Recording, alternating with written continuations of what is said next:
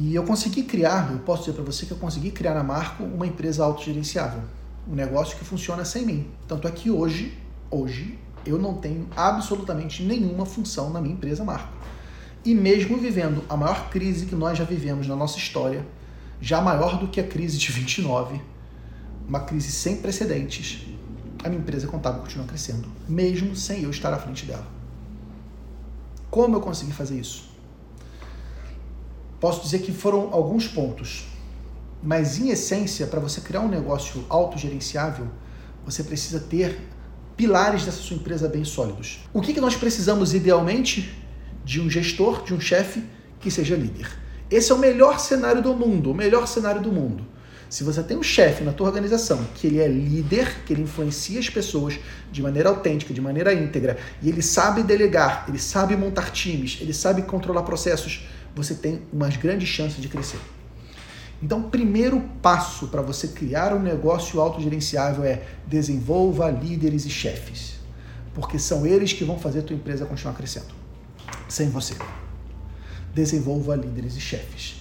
E aí é muito mais fácil você desenvolver do que você contratar, porque quando você contrata, primeiro que essa galera é muito cara. As nossas empresas contábeis não têm muita grana para pagar uma pessoa de alto nível, sabe? Pegar aquela, aquele cara que é, porra, o cara é fera de mercado, eu sei que o cara vai chegar para jogar e, e, e, vai resolver. Esse cara é muito, essa pessoa, esse homem, essa mulher é muito cara, né? É um salário muito alto. A maioria das empresas contábeis não consegue contratar grandes gerentes com muita experiência. Então é um profissional que você tem que formar dentro de casa. Na minha opinião, o melhor caminho é você formar dentro de casa. Beleza, então você tem que ter liderança, chefias e líderes para te ajudar com isso. Segundo patamar, essa liderança, chefia tem que fazer uma boa gestão de pessoas. E o que é gestão de pessoas? A gestão de pessoas é a sua habilidade de colocar as pessoas certas nos lugares certos, de motivar essas pessoas, de treinar, de desenvolver essas pessoas para que elas entreguem o resultado. Então, é um aspecto humano da coisa. É você saber identificar potenciais. Poxa, se a pessoa tem lá uma pessoa mais extrovertida, uma pessoa mais faladora, eu vou colocar em atividades mais é, de relacionamento, relacionamento com cliente, comercial.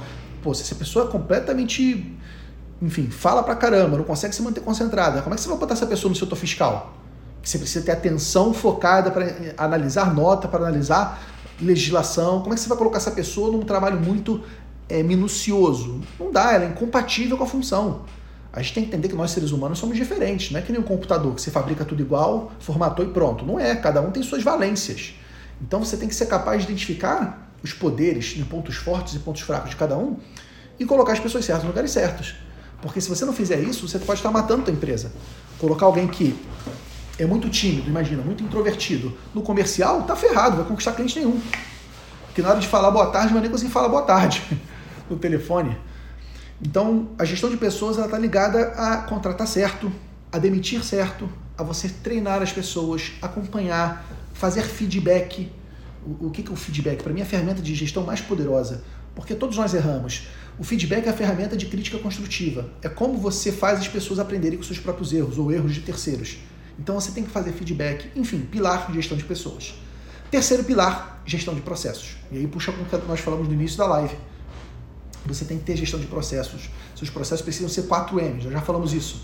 Processos modelados, processos medidos, processos monitorados, processos melhorados. Você tem que ter essa melhoria contínua de processos. Porque se você não tiver isso, você não se adequa a esse tanto de novidade. Pensa aí, só nesses últimos dois, três anos tivemos E-Social, FDR Inf, tivemos mudança aqui no SPED do Espírito Santo, mudança de nota fiscal no meu estado do Espírito Santo, tanto de mudança, só que a legislação trouxe, fora as outras mudanças que vieram. Então, se você não tiver processos que mudam, você tem um problema sério. Então, você precisa criar uma gestão de processos. Obviamente, para suportar tudo isso, uma gestão financeira, você tem que ter um negócio que tenha clareza financeira, que você saiba o resultado dele, quanto dinheiro ele precisa, né, quais são os custos operacionais qual investimento que é necessário, se dá lucro, se dá prejuízo. Enfim, você tem que virar um bom gestor. Como você se sai do operacional? Na minha opinião, você, contador, você precisa desenvolver essas competências primeiro. Porque uma vez que você desenvolve essas competências, você vai ser capaz de delegar para as pessoas é, fazerem isso no seu lugar, gradativamente. Então é um trabalho de dentro para fora. Primeiro você se fortalece para depois se fortalecer os outros, para depois se empoderar os outros. Com esses pilares aí liderança, pessoas, processos, finanças e, consequentemente, resultado.